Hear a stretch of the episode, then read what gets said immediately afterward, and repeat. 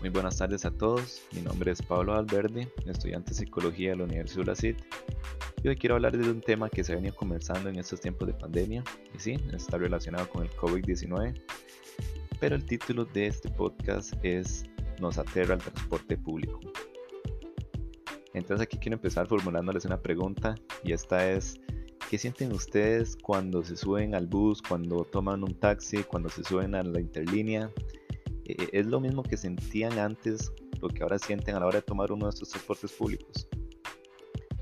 Aquí yo sé que podemos obtener cualquier cantidad de respuestas, pero estoy seguro que la mayoría van a estar relacionadas con que me da asco el tren, con que no me gusta el olor del bus, con que ya ni siquiera puedo tocar las barras del bus porque me dan asco. Entonces, ese más o menos va a ser el enfoque de este podcast, cómo nuestras mentes y cómo nuestra percepción de, de los transportes públicos han cambiado con esto de la pandemia y cómo nuestros sentidos también, incluso el tacto, el olfato, la visión, han sido alterados por ese sentimiento de ansiedad y de temor que tenemos a contagiarnos.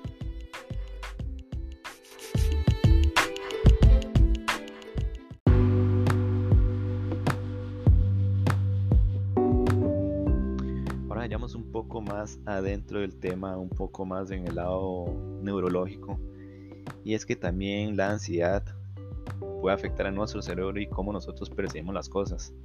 Entonces aquí voy a agarrar un artículo muy bueno llamado El impacto de la ansiedad en el cerebro, el laberinto del agotamiento.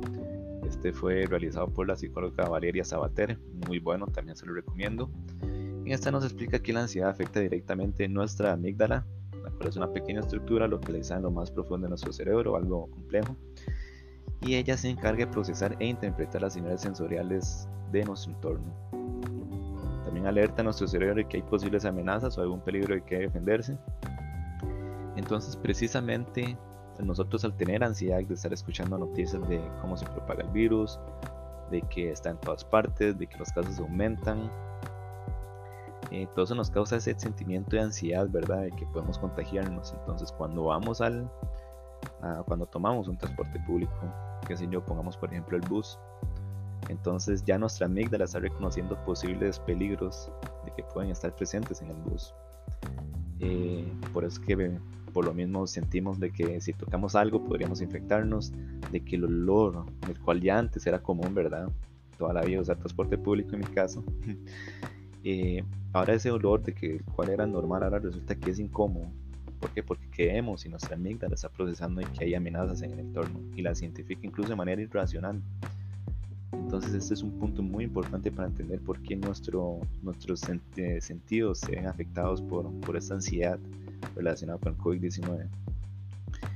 Otro punto muy importante es cómo eh, los neurotransmisores afectan también eh, la manera en que percibimos el ambiente y cómo esos toman acción en nuestro cuerpo. Uno de ellos, por ejemplo, es el cortisol, la adrenalina, y esos impulsan a nuestro cuerpo a tomar acción ante el peligro eh, aumentan el ritmo cardíaco y aumentan la respiración con el fin de escapar o enfrentar el peligro. Entonces lo que sucede básicamente es que en muchos casos muchas personas presentan eh, ataques de pánico en algún momento, presentan eh, episodios de ansiedad muy elevados, estando en, una situación de, terror intensificado. Entonces, cuando ellos están en transporte público y, experimentan estos, estos episodios que les comentaba, eh, automáticamente el cuerpo, al aumentar el ritmo cardíaco y la respiración, ya estén identificando el transporte público como un lugar de amenaza. Entonces, básicamente es así como nuestro cerebro procesa y, y percibe el peligro del, del autobús o el transporte público en general.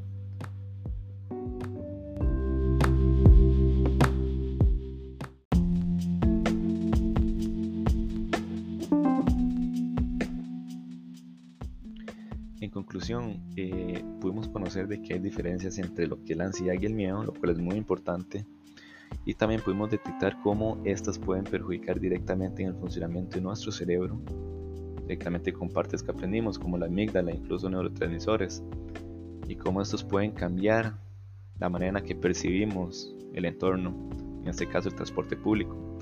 De igual manera, estas afectan en cómo nuestros, eh, nuestros sentidos perciben ciertas cosas en el transporte público. como muchos sabemos. Tacto en tocar simplemente el asiento nos da asco. Oler el olor del transporte público nos da asco. Entonces todo eso ya tiene una, explicación basada en hechos científicos. Entonces yo de verdad espero que este podcast les haya sido mucha ayuda y espero que tomen las medidas necesarias en cuanto al COVID-19. Muchas gracias.